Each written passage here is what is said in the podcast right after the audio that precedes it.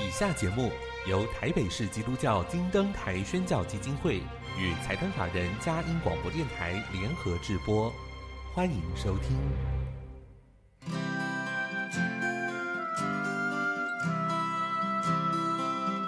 在现代紧凑的生活节奏里，以爱建立和谐的家庭生活，以喜乐专业的态度投入服务。一起营造你我的美丽人生，成为一个快乐又丰富的译文生活家。译文生活家，本节目是由林森南路礼拜堂社团法人中华民国合家欢协会、佳音广播电台联合制作，欧灵静主持。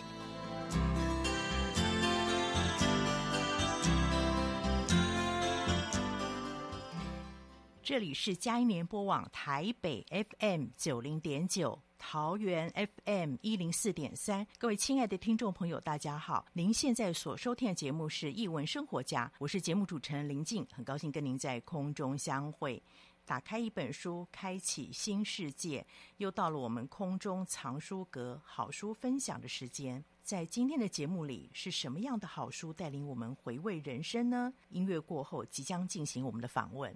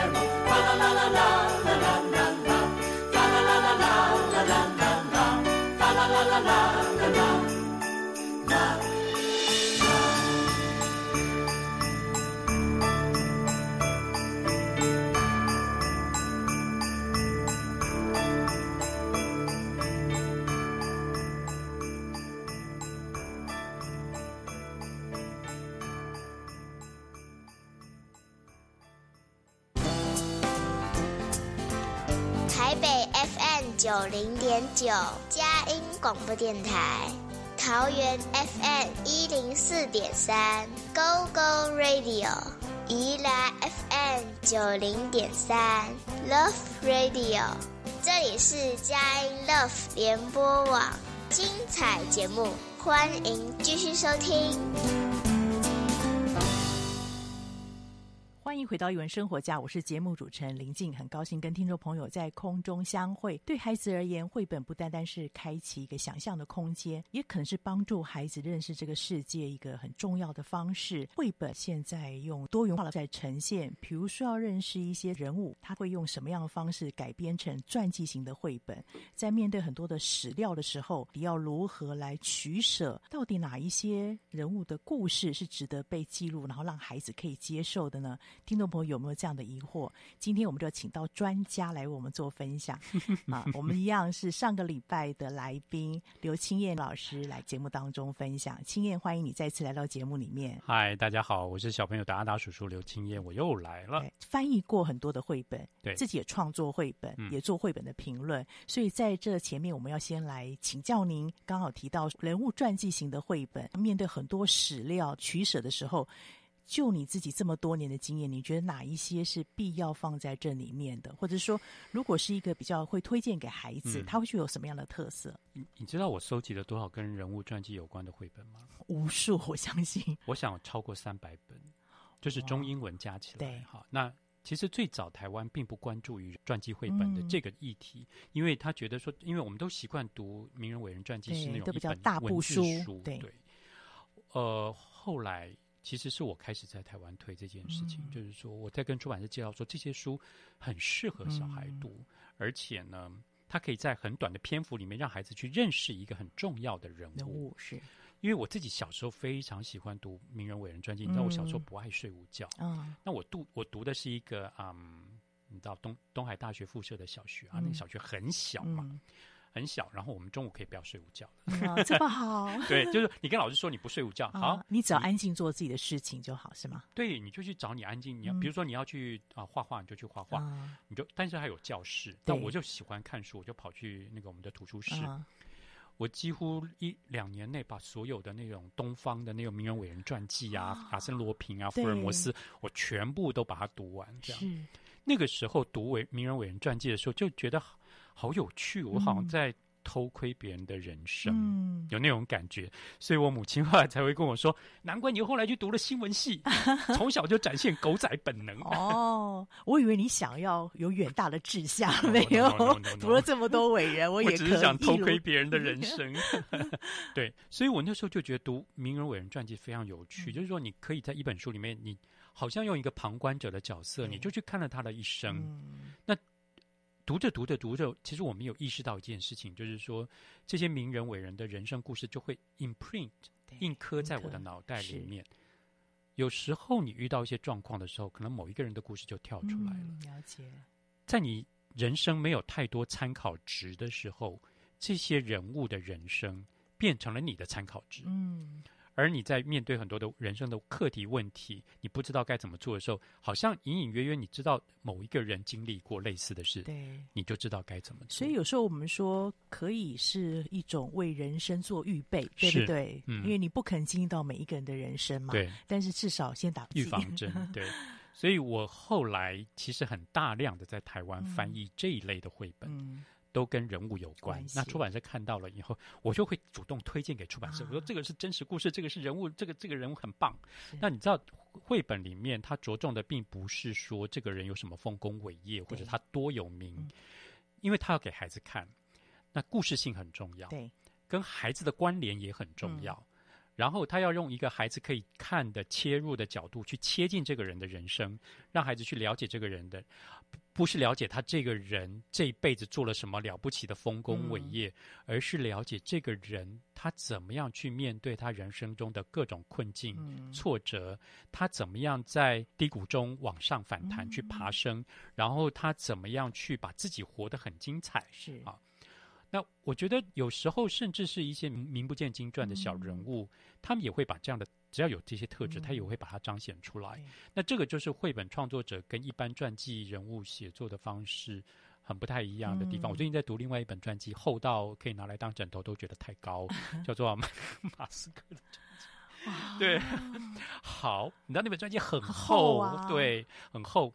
那你就会发现，他会强调他的成长历程，还有他后来做的很多厉厉害的事，他怎么去达成那些事。嗯、但绘本不一样，嗯，绘本是主要呈现这个人的人格特质，嗯，他还有他的精神，嗯，他怎么样把他的人生活活出来，他怎么样扭转翻转他遇到的困境，啊，他怎么样后来让他成为一个。我们熟知的那个人，嗯，嗯，所以呃，我后来就是 很喜欢搜集这一类的绘本，嗯、搜集了很多，然后也翻译了很多。那我今天带了几本来，其实有一本我很喜欢的《猫王艾维斯》，这个非常了不起的人，可以是一个划时代的。对，《猫王艾维斯》，你知道我本来以为应该没有人不认识他吧？嗯、就我最近很挫折，哎，年轻一辈的，对对就是你知道我在演讲的时候。嗯我 PO 了这个 PPT 出来，我说：“哇，来，我们来看这个艾维斯哈，艾维斯猫猫王哈，猫王吧这样。”然后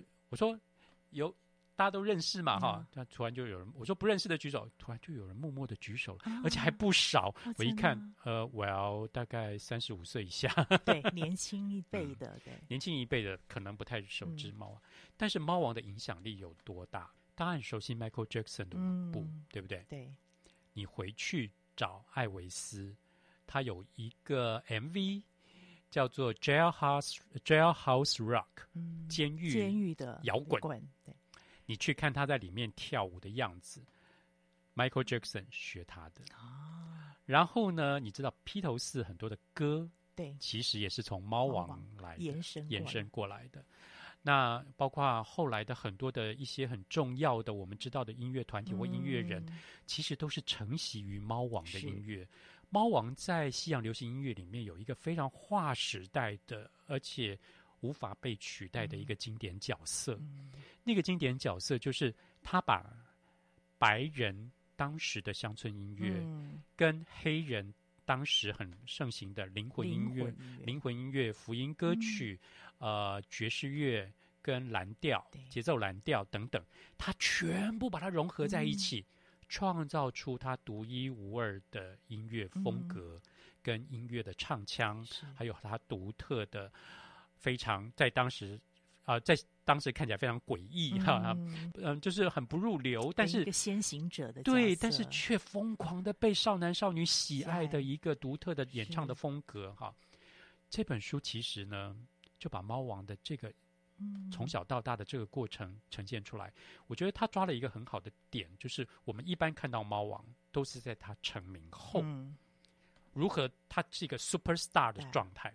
可是这本书的作者并没有把重点放在那里，他放在猫王小时候的故事，让我们知道猫王小时候是一个什么样的样子，他怎么样后来成为他故事的结局反而是停在他成为 super star 的那个点上。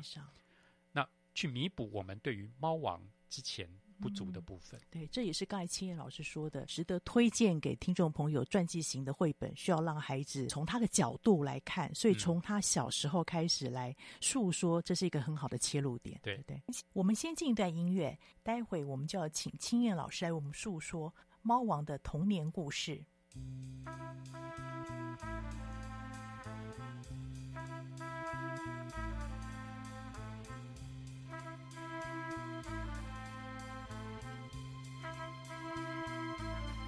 There must be lights burning brighter somewhere.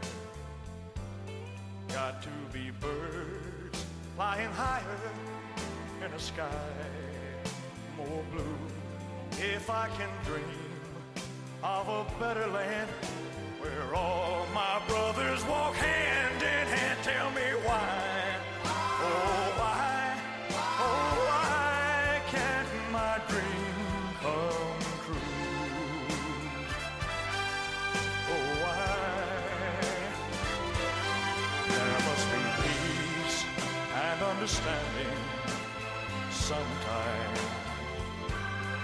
Strong winds of promise that will blow away the doubt and fear.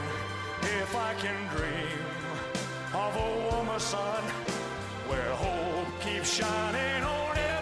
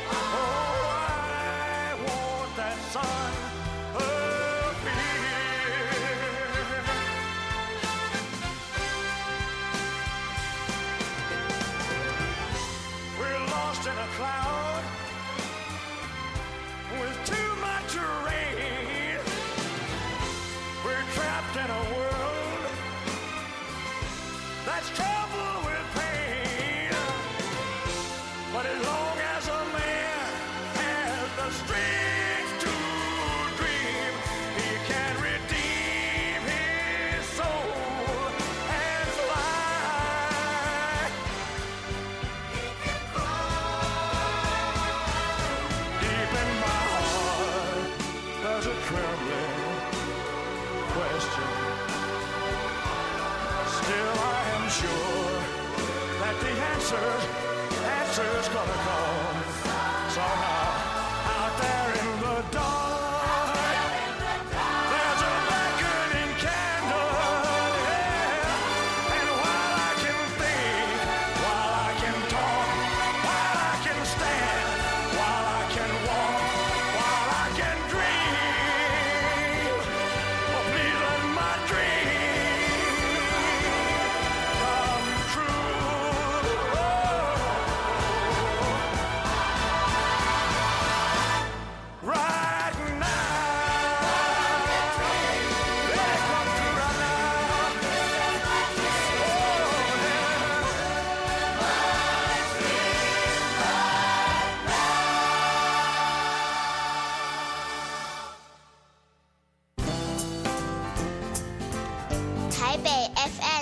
零点九佳音广播电台，桃园 FM 一零四点三 Go Go Radio，宜兰 FM 九零点三 Love Radio，这里是佳音 Love 联播网，精彩节目，欢迎继续收听。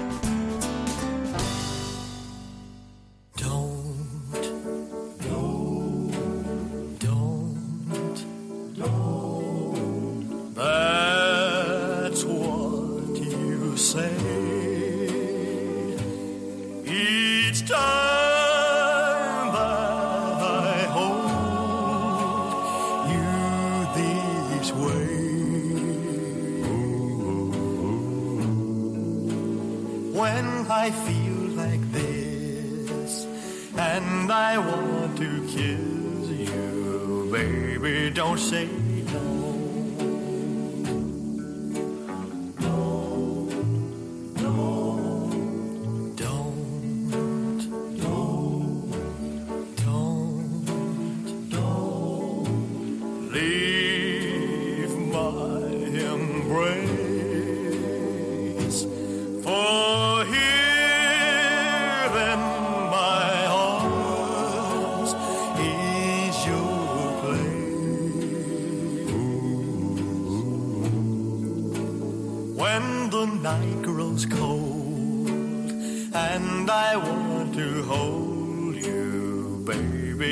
say don't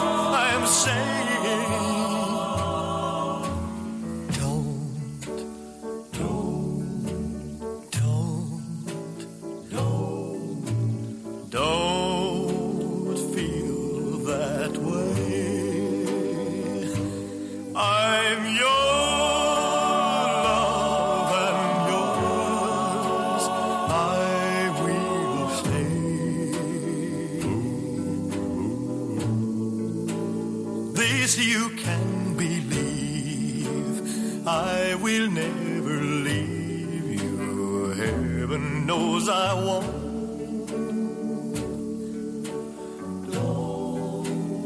Maybe don't say no.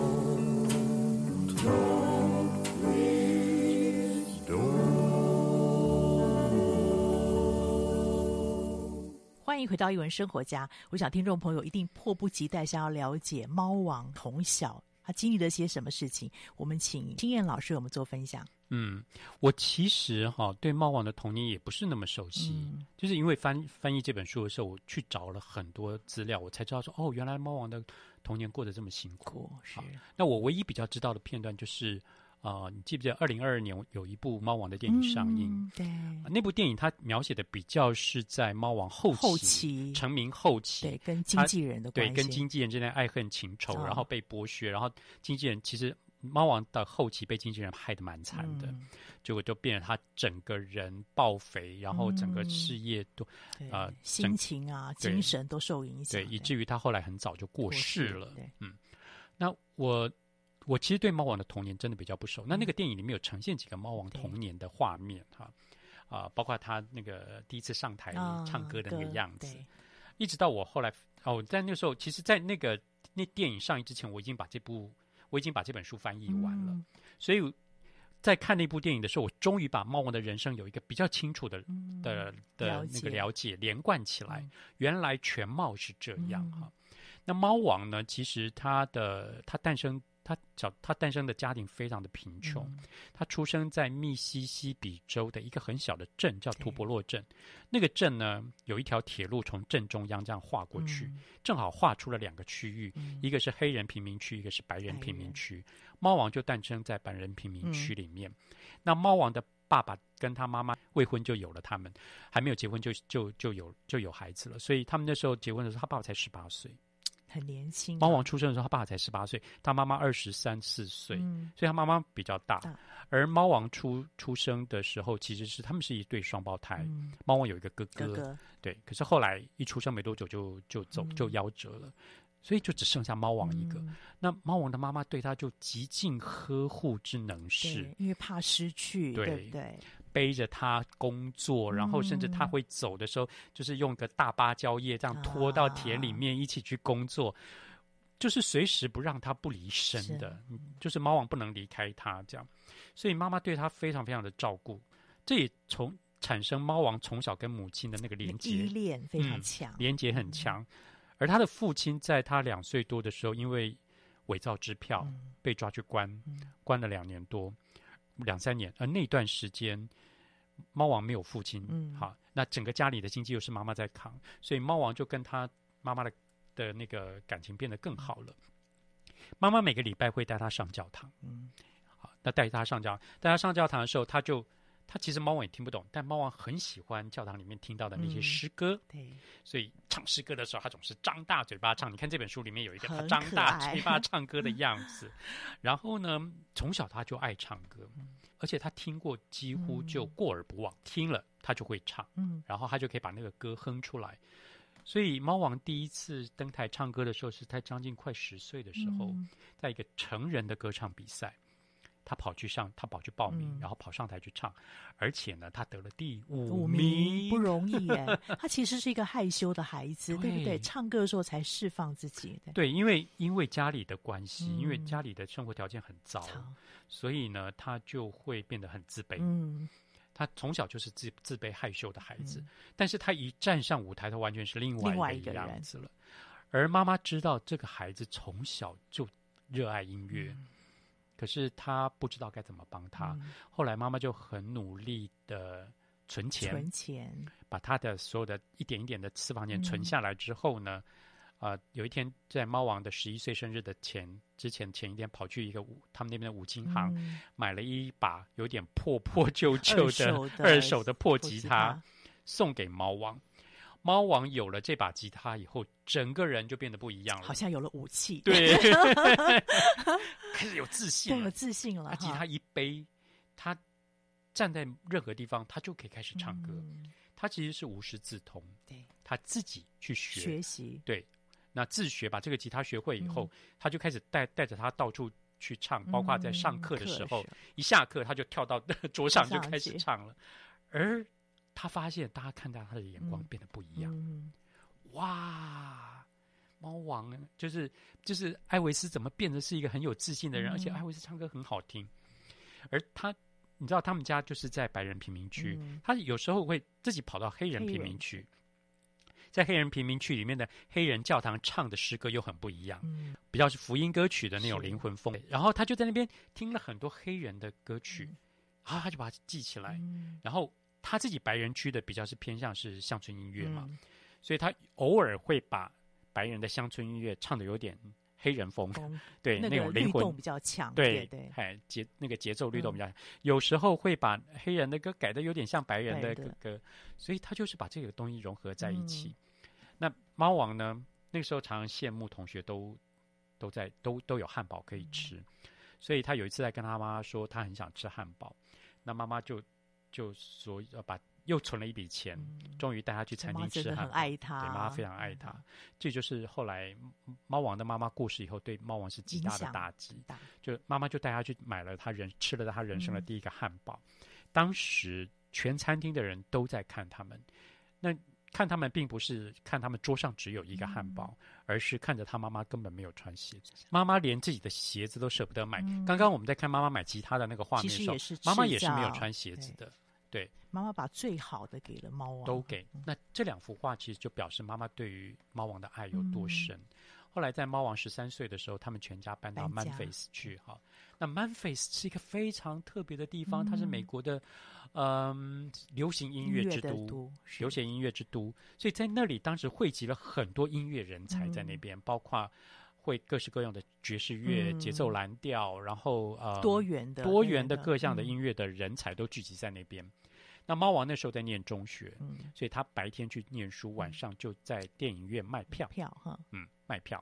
可是他心里面一心想要当的是我要唱歌。啊，于是他就背着吉他，没有事的时候他就在街上一直晃，嗯、然后每个街头艺人他都听、嗯、听他们唱歌，他有一他希望梦想有一天变成他们那个样子，嗯、甚至变得更更好，就是我可以变在媒体上唱歌，我可以变成是一个明星，嗯、甚至可以出唱片。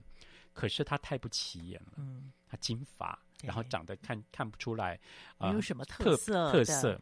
于是当他高中的时候，哎，他就去把整个头发染黑，然后故意梳了一个很高的像机关一样的头。有人说鸭嘴的，对，然后穿穿很很鲜艳的衣服，啊、背着吉他。是。于是他发现路上开始有人看他了，甚至在高中的那个才艺表演的时候。嗯让全校的女生跟着疯狂，是、啊、因为他的歌，他也因为这样交到女朋友。嗯、他他一心想成为大明星，嗯、可是高中毕业以后，他并没有这个机会，所以他就去开货车当司机。嗯、而妈妈对他真的是无微不至的照顾，嗯、妈妈对他非常好，所以在他十八岁生日，他存了一点钱之后，嗯、他想要送给他母亲一个生日礼物，嗯、所以他就用了那笔钱自己去。啊、呃，录了一张唱片，嗯、单曲唱片，他写了一首歌叫《My Happiness》，我的幸福。嗯、那歌词里面提到的，就是他的幸福从哪里来？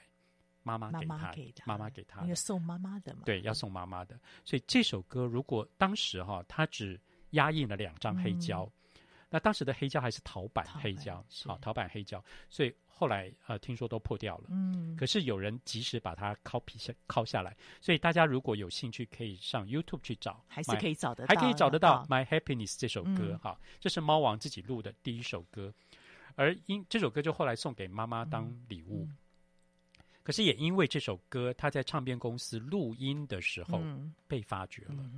哦，这个小家伙会唱歌，对，这个年轻人唱歌唱的很不错，是，于是就。请他去录单曲，而是要发行的单曲。是好，第一次猫王就很兴奋的要去录啦。嗯，他就乖乖拿着吉他坐在那那个麦克风前面唱歌。可是录音师怎么听怎么不对，怎么听怎么不对，怎么听怎么不对，不对调，那个 调调就不对，那个感觉就是不对。然后就跟他说：“好，等一下休息，乐团也休息，因为当时是 live band 啊，录音的时候是 live band，是现场的乐团。他就是大家休息，他就出去抽烟，就。”那个录那个制作人不在的时候，你知道，猫王开始跟乐团玩了起来，啊、把那首原本制作人做给他的那首歌改成了一个摇滚版。嗯、版好，把灵魂乐的爵士乐的风格全部都放进去了哈，乡、嗯、村音乐、福音乐的风格全放进去，还、嗯、在那边一边唱一边跳。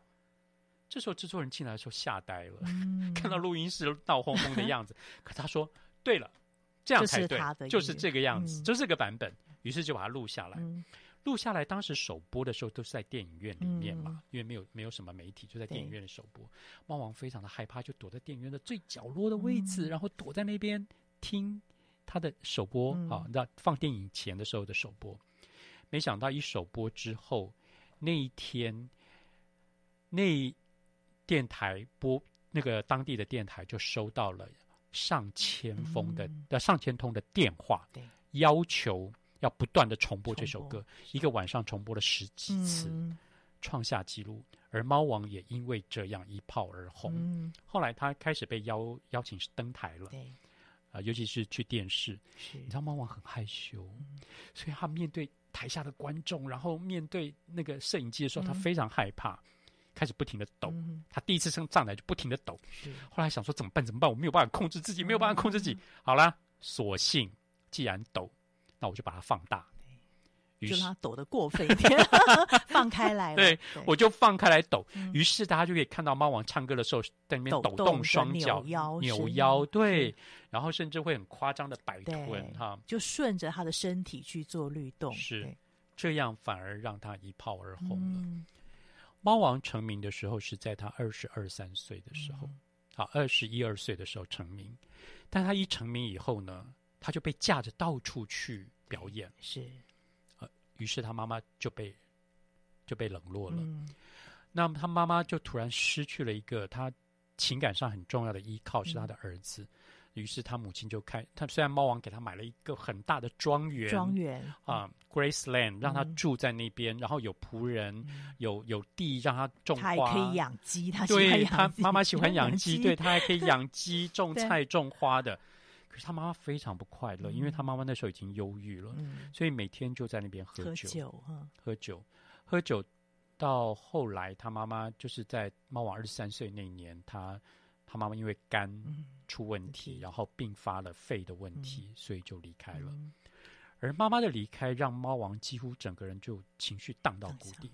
他几乎有一整年的时间就不不接不出来，对，走不出来。嗯、即便表演，他也没什么活力，嗯、甚至开始拒绝很多的演出。对然后他开始狂嗑汉堡。嗯。嗯因为那是妈妈给他的第一个记忆，对不对？对，这就是猫王后来变那么胖的原因。嗯、对，他狂嗑汉堡，嗯、他吃汉堡并不是为了他想吃，嗯、或者是填饱肚子，他吃的是回忆。对，对他吃的是跟妈妈的那份情感。嗯、但猫王后来就是越来越红，越来越红，嗯、越来越红，变成了一个一个真正的 super star。嗯，然后在这本书的后面有作者的话，对，把猫王的这些生平很清楚的。可以帮助我们理解哈。嗯、那大家在读这本书的时候，当然也可以在 YouTube 把猫王的影片点出来看，嗯、一边听他书里面提到的这些歌，是哈，一边看一一边阅读这本书，嗯、会很有 feel。是，但我觉得这本书之所以让我很推荐的原因是，它的整个的图像创作风格很特别。嗯嗯、对，它不是我们一般看到的那种手绘图，对，它是看起来像是一部。三 D 立体动画，对那个偶动画的概念，对偶动画的概念，它就是把你知道，我们现在可以看到很多孩子的那个动画影片，嗯、都是用偶来呈现啊。那除了那个啊、呃、那个用陶土塑的那个偶之外呢，啊、它的所有的啊、呃、里面的道具啦、场景啦，都非常拟真的把它缩小化，嗯、然后把这些东西都当成包。我觉得他好厉害，这个这个呃创作者，图像的创作者哈。嗯非常厉害，他把那个时候的时代感对都呈现出来，那个色调对不对？对，他们穿的衣服跟摆饰，包含那个车子，对，对车子啊，你看连一个五金行的这些工具哈，嗯、然后每一个角色都很鲜活。对，我有一发现，他非常用心，是那个猫王在抖动的时候，是那个拍摄也特别做出那个特殊的 效果，故意有那个晃动的感觉，感觉对，他也故意做出那个晃动的感觉。对对，会会有那个晃，所以他其实都把这些东西做好以后，就是一张一张照片拍下来。你知道，他其实每一次都要拍上百张照片，也许只有一张才能用。对，那这那有个彩蛋。对，他的书呃，如果大家有有机会在书店翻到这本书，或者是你买了这本书，千万千万千万一定要把书衣拿下来翻翻看，翻里面哇，有一个超级大彩蛋。对，是什么呢？我不告诉你，你自己看，你会哇，你一定会哇。所以我觉得这个图像创作者非常用心，他用这些呃很实际的真实的东西摆在那边，让我们欣赏了一欣赏，好像。看这本书，欣赏了一部那种动画动画电影，动画电影。然后呢，你对这个故事会有很深的感触，你很容易就走进去，你很容易就走进猫王的人生。是，很谢谢阿达叔叔这样的分享。猫王艾维斯不朽的传奇，这样的传奇其实也可能发生在你我的身上，特别是小朋友，你有没有是你的喜好呢？有没有碰到什么困难呢？你看一看猫王的故事，也许在当中你可以得到一些力量。那当然，这个图像的创作者是红鼻子，好、嗯，好像听说是艺人工作室，艺人工作室。他还有另外一本书，阿达叔叔待会儿要介绍。我们先让阿达叔叔休息一下，喝口水。我们先进段音乐。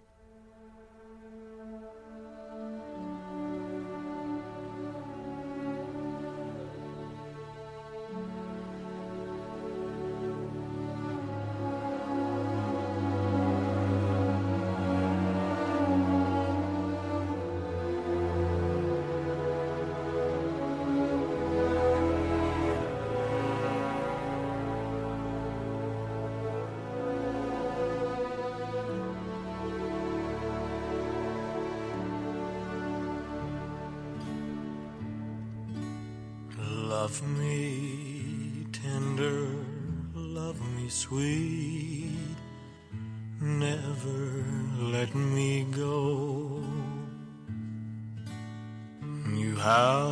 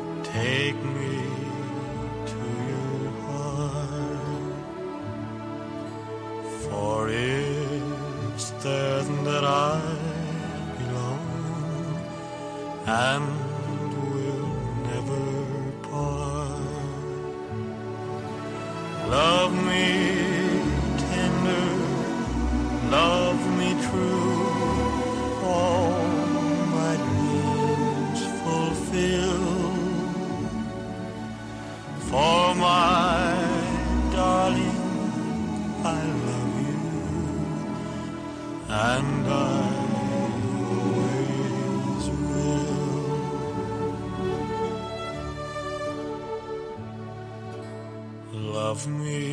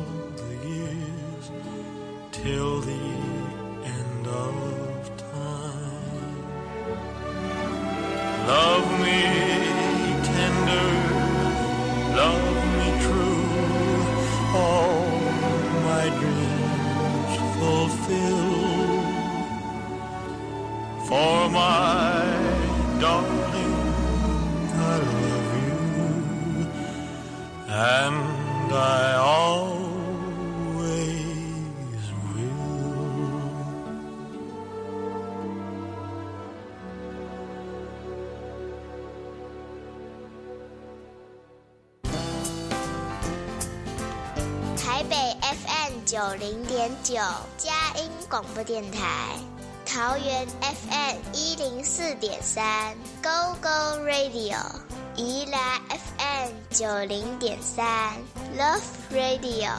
这里是佳音 Love 联播网，精彩节目，欢迎继续收听。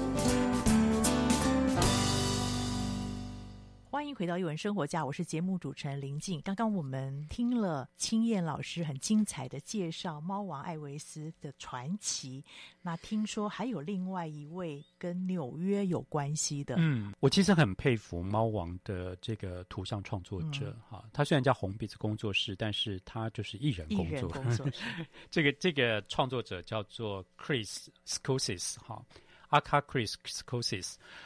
这个这个年轻人真的很厉害，我觉得他每一他做每一本书，他要花很多的时间去找资料，嗯、对，去去考究那个时代感，时代感，对，对，然后把那些照片、图片全部去图书馆里面，或者是资料或历史博博物馆里面去找出来以后，嗯、他再去从那些照片，因为他要还原那些场景，所以他就去找适合的素材，嗯、把它。啊、呃，用雕塑的方式去把它做出来，嗯、做出来，做出来以后，再来很重要就是他要去雕塑人物。嗯，他每一个人物会做出几种不同的表情啊，然后呢，甚至。会做出不同的头出来，哦，到时候它的肢体是可以动的，因为里面有钢丝。对，对啊，肢体是可以动的。然后呢，去换它的头，换它不同的表情，嗯。然后他也要会做衣服。嗯，对啊，你看猫王的衣服啊，服这些衣服都要他手工去做，嗯。等这些东西都准备好以后，他把场景也差不多都布置好以后，架起来，架起来，灯光打好，嗯，他才在那边拍照，拍一个一个拍。你知道他每一个场景大概要拍。是一百五十张到两百张照片，嗯，最后才能够取一张出来用。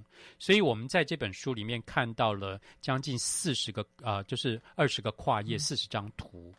你可以想象，你乘一下倍数，对，四十张图乘以两百，嗯，你看他拍了多少张照片？我想他一本书应该要花一年的时间吧？不止哦，哦对，有时候不止，应该是。对，所以我我后来看到他的这个书，他的创作，我我上网去找。其实，在《猫王》这本书之前，我并不知道他嘛。嗯、那我后来就上网去找他的资料，我就发现，哇，他的每一本书都很厉害，哦，都很值得收藏，被推荐给台湾读者了。是。那后来又啊。呃最近又出了另外一本书，叫《秘密的地下铁》。嗯、那《秘密的地下铁》也同样是阿卡·克里斯他们他做的哈，红鼻子工作室做的。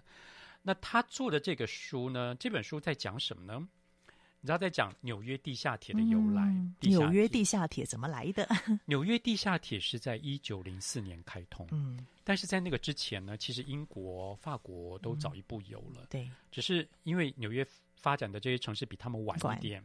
晚一点，可是纽约几乎现在是全世界最大的城市，哈，人口最多的。多在它发展的过程里面，慢慢慢慢的在，在呃十九世纪末二十世纪初的时候，在尤其是十九世纪末的时候，纽约其实已经发展成一个非常大的城市了。嗯、很多的人、交通工具都聚集在那里，是。只是那时候的交通工具有一些嗯过度，嗯、就是说。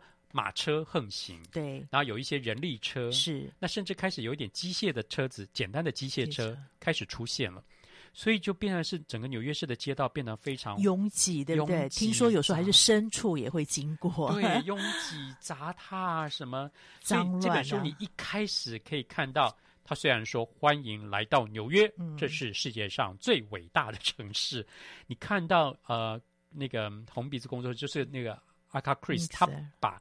属那个纽约的那些大楼都做出来了，嗯、是哈，然后有前景、中景跟后景，交错，交错，但是都是一个 blue 的颜色，对，都是一个比较对比较蓝的颜色，对，冷的颜色。你一开始觉得说，哦，好像这个城市感觉让人家觉得很冷漠，嗯，伟大呢，是对，这就是一个很大的反差，反差嗯，好，那为什么呢？第二页你一翻就知道了，第二个画页你一翻，对，因为很多人头拉下来，对，镜头从。高楼那边往下带，带到马路街上的时候，嗯、虽然看起来都是剪影，嗯，可是你大概就可以看得出来纽约当时的混乱的状态。很多人说纽约很脏乱、很拥挤、嗯、很恶心，到处都是垃圾。色是一八六零年代就是这个样子，嗯、有马车，有人力车，然后也有也有那个电动车哈、简单的电动车什么开始出现了，整个马路上乱七八糟的。而且很多很拥挤，于是开始有人在讨论了，说：“哎，那我们是不是应该来改善一下交通？嗯，啊，那怎么改善呢？开始天马行空的想法就开始出来，把铁路高架啦，或者是或者是我们做一个会动的马路啊，啊或者是什么桥之类的，啊、其实都当时都不太行得通。是，后来有一个人出现了，这个人叫做阿佛雷德·伊利比奇，嗯、比奇这位比奇先生呢。”他很特别，嗯、他爸爸是一个报社老板，嗯、所以他从小当编辑。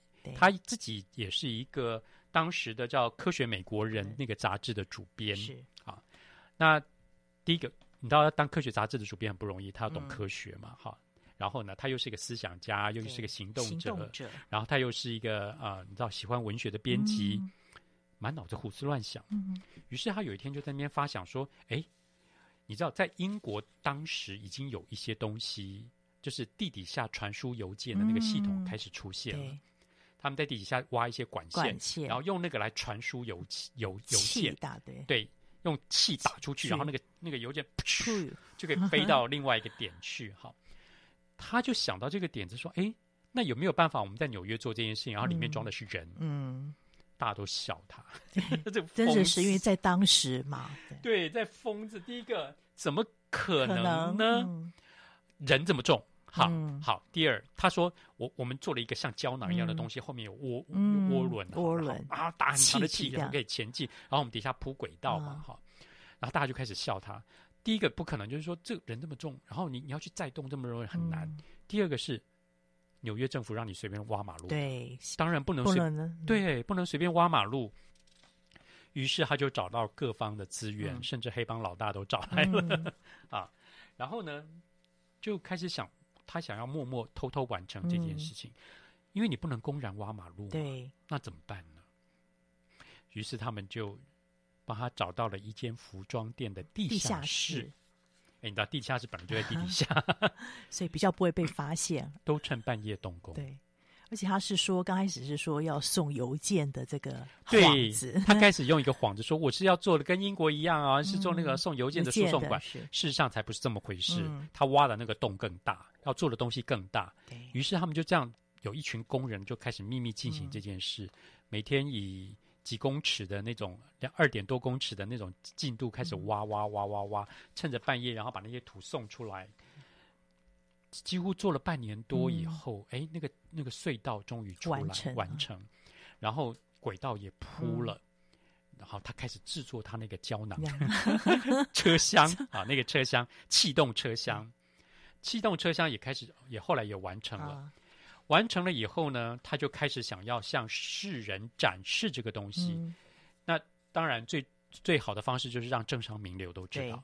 好，所以还把纽约市的政商名流都请来，办了一个 party，然后说我让你们来试乘。嗯，啊，试乘，试乘之后，就是大家就就被邀请到那个胶囊的那个车厢，嗯、于是他就开始启动那个涡轮。嗯、哎，没想到真的可以前进、嗯、啊！可是，well。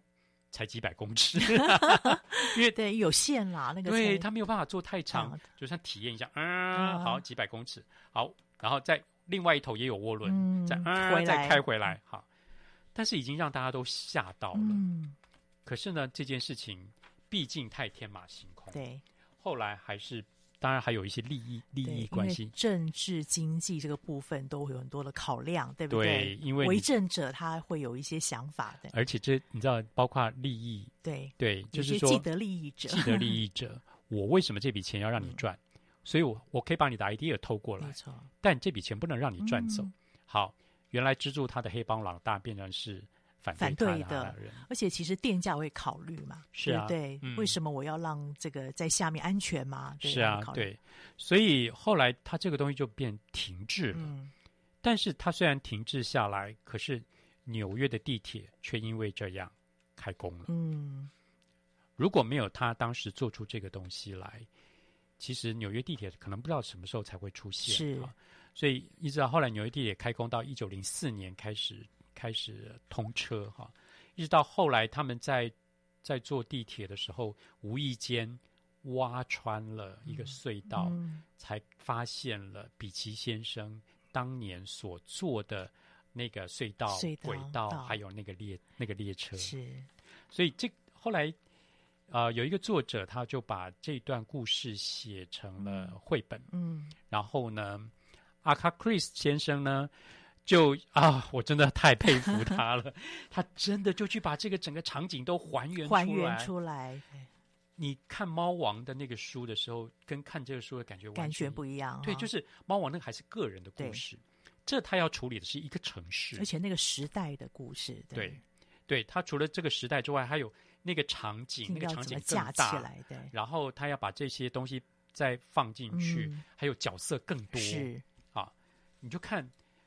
那个那个红鼻子先生呢？怎么去处理这个东西？嗯、是那个每个场景都会让你很惊讶哇！哇 所以看他的这个作品，就像看一部电影一样，是对不对？对，我觉得好过瘾哦！是就是他几几乎都把每一本书都做得像像电影一样的精彩。嗯、对，然后呢，但看到他那个他做的那个胶囊车厢的时候。啊我看到那个胶囊车厢的时候，我说：“哇！”我马上想到另外一个东西，跟这个生态有关的。呃、对，就是哎，因为呢，其实后来我觉得这个概念可能也被借用，借用也被借用，因为因为比奇先生当时发明的这个啊、嗯呃、气动胶囊车厢，其实是一个当时很划时代的一个想法。嗯、但是这个在历史里面一被记录下来嘛，嗯、所以很多后来创作者可能会去考究这些东西，东西然后去放在他的创作里。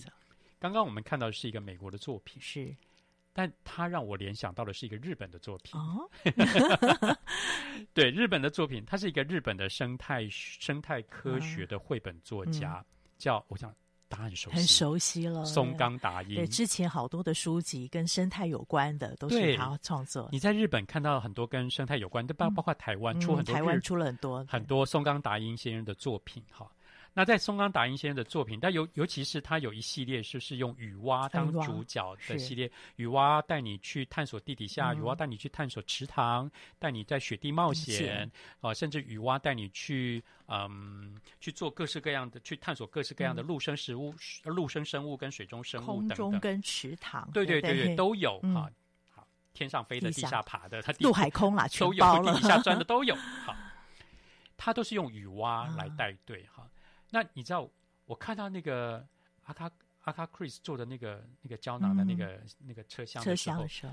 我突然想到，哎，对，松冈达英先生的书里面也有一个耶，嗯、而且几乎一模一样，一样哦、同样的概念，嗯、就是在他《雨蛙生态旅行团地下探险之旅》这本书。嗯、那这本书里面，你一看到封面，你就可以看到。嗯我们刚刚在那个秘密 地下铁看到比奇先生设计的那个胶囊的车，对，胶囊风洞车厢就在这里了。嗯，好，完全一模一样哈，只是它是用一个透明的像保特瓶、保特瓶的。的的那个方式去去做，然后一样是用风力，嗯，啊，一样是用风力，但是啊，松冈达英先生要呈现的是另外一回事了，他只是借由这个交通工具帮助我们跟着雨蛙一起钻到地底下。他要告诉小读者的是生态的东西，东西是。对。他的每一本书，其实你都可以好好去研究，慢慢看，慢慢看，因为他的每一页摊开来都有好多的昆虫，好多的生物在里面。像这本书，这本书，你知道我在看这本啊《雨蛙生态之旅：地下探险》啊，雨地下探险的时候，这本书的时候，我翻开来，你知道我真的好好算了一下，嗯，它每一页出现的生物，你知道这本书出现多少个吗？五十几种生物。出现在不同的页面哦，面有的他会介绍，有的他不介绍，但出现在各个页面，你所以他的书你一定要慢一点看，点因为每一个页面、嗯、每一个点都有很多的小埋伏 错在那边，然后可能某一个小昆虫藏在这边，但是它就有一个框框介绍，是这是什么？我觉得这个对孩子认，尤其是喜欢昆虫啊虫生物的孩子。松冈达英这一系列的故事啊，你看有有地下探险，嗯、有池塘有雪地，有空中的这一系列的故事，大家都可以带着孩子跟着雨蛙去探险。很谢谢阿达叔叔今天带领我们，有真实性的人物传记，也有这样类似科普，但是它又故事性的叙述，带给我们很丰富的一些学习。我们期待。明年有机会再听到你来讲故事，好吧？对，也先预告一下，明年我们过年期间，阿达叔叔会为我们预备很多精彩的故事哦。谢谢今天收听我们首播在电台，过几天之后，电台的呃 Podcast 上面可以听到今天所有的连结，可以分享给您中南部或是海内外特别要学繁体中文的有一些读者们。今天的书籍是你很好的选择。再一次谢谢阿达叔叔，也谢谢大家收听，下周同一时间再会，拜拜。拜拜。